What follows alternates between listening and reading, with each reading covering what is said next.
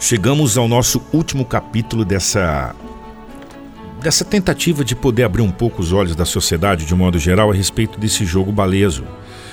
E a gente agora vai fazer um, um apanhado geral de tudo que a gente conversou. Esse jogo baleia azul, na realidade, ele veio como uma espécie de, de link para alguns problemas que a gente já tem no dia a dia. Né, doutor? Uma série de problemas, como é, é, falta de atenção para com nossos filhos.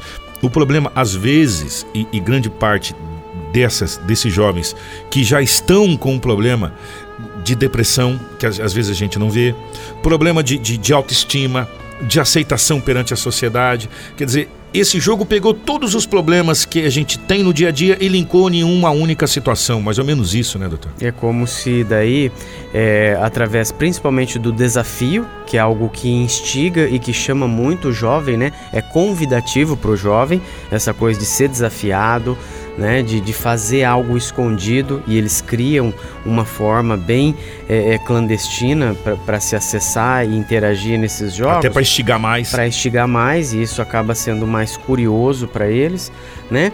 E vem desencadear o que? Numa, numa mensagem de é, autodestruição.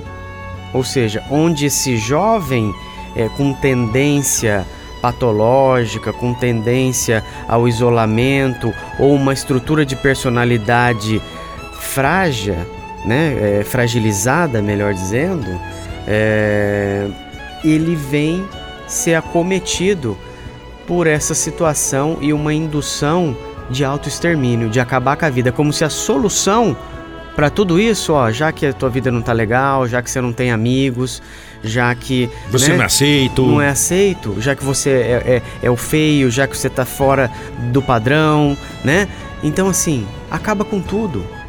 Vai, né? Então, ele instiga pro lado negativo. E onde esse jovem, muitas vezes, ele vai estar tá, um, é, desorientado, é, não tem um diálogo, não tem um respaldo, uma referência em casa e ele vem acaba é, é, concluindo esse tipo de tarefa. Né? Eu vou, é, é vamos voltar de novo uma citação como a gente está fazendo um balanço final de tudo que a gente falou. Quando o doutor falou de uma base em casa, a gente está pegando alguns pontos é, é, familiar que, que a gente acha talvez até interessante de, de, de tocar. Nessa base familiar, às vezes, nesse nosso dia a dia maluco, que você tem que matar um, dois leões por dia, é, a, nós estamos deixando como pais a desejar no relacionamento para com os nossos filhos. Isso no dia a dia.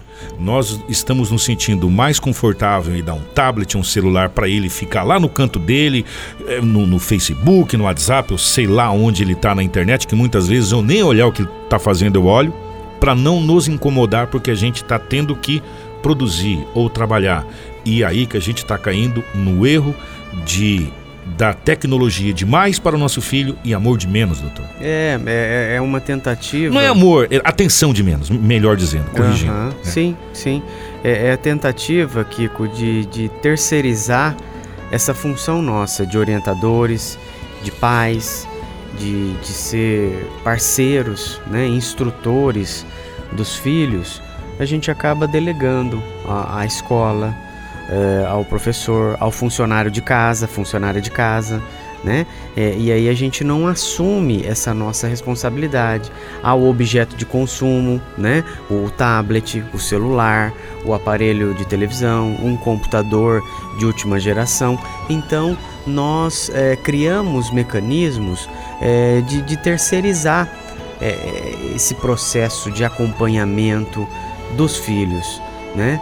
Então a gente abre mão é, dessa preciosidade que é o contato humano, que são essas, essas relações humanas. Muitas vezes o, o nosso filho ele só quer ser ouvido, ele só quer se expressar, ele quer ser compreendido e muitas vezes a gente está ali e como você colocou na nossa correria, a gente não tem tempo, a gente não tem paciência, a gente não ouve, a gente só reprime, a gente só briga e aí acaba distanciando-se cada vez mais dos próprios filhos, das pessoas que a gente mais ama. Então é preciso sim uma reflexão. Tudo isso, todo esse jogo acaba sendo um sintoma social, um sintoma, é uma decorrência de uma fragilidade nas nossas relações, né, que estão cada vez mais distanciadas. É, a gente está esquecendo, doutor, é que é, todo esse trabalho que a gente está fazendo, ah, eu estou fazendo isso para dar o melhor para você. Pra... Mas peraí, é, você está fazendo isso para dar o melhor para a criança, mas você não está dando um tempo para essa criança ou para esse jovem para sentar, para bater um papo, tomar um, um sorvete, né? às vezes, sei lá, simplesmente ficar se olhando. É. É, porque. A gente está a gente tá lembrando demais no dinheiro, no financeiro, para dar o bom, mas está esquecendo de dar o nosso tempo. E é um discurso, Kiko, cômodo é, para nós. Quando a gente fala, eu faço tudo isso para dar o melhor para você, olha isso aqui, quanto custou. Mas na verdade é cômodo, porque também assim, esse melhor, entre aspas, que você está dando para ele, você está tendo mais tempo de ficar lá vendo você, o seu celular, ou você, o seu programa. Então, na verdade, também é cômodo, né? É, e isso que você acabou de citar como exemplo, esse sorvete, esse olho no olho, é depois o que, o que vai ficar marcado, é o que a gente vai lembrar. Quantas vezes, quando a gente vai remeter a uma situação do passado, a gente lembra ah, quando meu pai me pegava para ir lá levar para jogar bola. Jogar bola então. é, são essas brincadeiras mais simples. Né? E, e que demandavam menos investimento econômico, e mais relações sociais e diversão e juntar com a família naquele churrascada, naquele sítio. E, e hoje você tem cada vez menos. Hoje nosso discurso é justamente, ó, oh, você tá vendo isso aqui? Quanto custou? Ó, esse computador que você tem, olha essa TV. Então assim, é, a gente mudou o discurso, mudou a prática, a sociedade mudou. E para isso tudo nós temos que também nos preparar para que nós não sejamos engolidos por situações semelhantes a essa como esse jogo. É tão perigoso. Põe na sua agenda, isso aqui é um. Até o doutor depois pode dar, uma, dar mais uma pincelada. Crie uma agenda, tente criar uma agenda com os seus compromissos profissionais, mas abra na sua agenda os seus compromissos familiares e pessoais Correto. e interpessoais. É, final de semana, vou jogar bola com meu filho, vou andar de bicicleta com a minha filha, vou na sorveteria com a minha família, vou fazer um churrasco na casa do Dr. Leandro Denardi com a minha família, vou levar os meus filhos para passear, vou no cinema. Quanto tempo eu não vou assistir um filme com os meus filhos e comer uma pipoca? Né? Abra uma agenda para os seus filhos. Às vezes você vai ouvir tanta coisa dele que era que você fala, meu, esse era o problema. Né? É. Criar uma agenda familiar, né, doutor? São, são esses momentos prazerosos juntos, né? É que vão possibilitar a abertura, muitas vezes, do filho falar algo que ele queria falar. São em situações prazerosas e, e que o deixa confortável, é que ele vai se expressar, é que ele vai se comunicar. E a gente, enquanto adulto, enquanto pessoas um pouco mais experientes, nós temos que estar aberto e sensíveis a essas situações.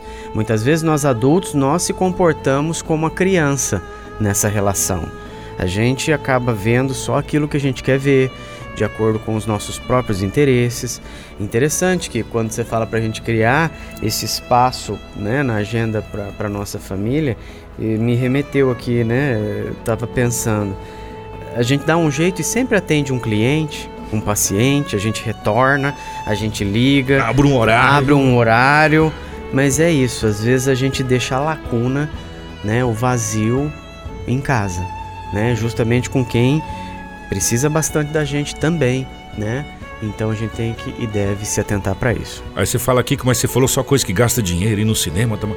Fala, filho, vamos lavar a sua bicicleta. Senta junto para lavar a bicicleta Ótimo, com ele. Isso mesmo. E, e, nesse tempo de lavar a bicicleta com ele, que na bicicleta dele, você vai conversando. Eu vou dar um exemplo. Eu tenho um amigo nosso, o José Carlos Araújo, que direto é, é, luta com o filho dele, que também luta é, karatê e participam de competições juntos. Tem uma relação maravilhosa, porque é, pai e filho competem. Teve até um filme, Tropa de Elite, com Wagner Moura, no seu segundo filme, no Tropa de Elite 2, que o filho descarrega no pai naquela luta. Chegou a assistir? Eu vi, ótima lembrança. Chegou a assistir?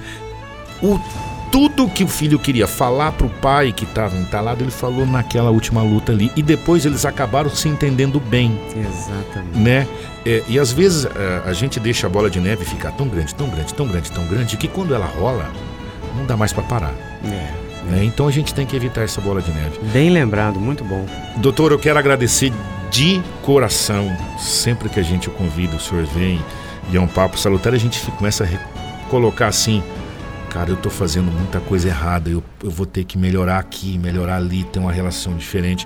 É muito bacana e fica aberto espaço pra gente conversar sobre outras situações é, do nosso dia a dia corriqueiro, que esses papos nos, nos, nos fazem melhor, né? Ah, com um certeza. Eu sempre fico muito feliz quando recebo seu convite, aos amigos aqui da HITS, sempre nos atendem e nos acolhem prontamente, uma receptividade fantástica.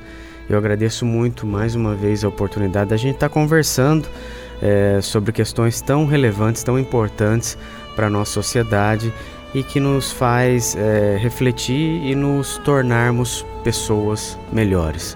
Muito obrigado, Kiko.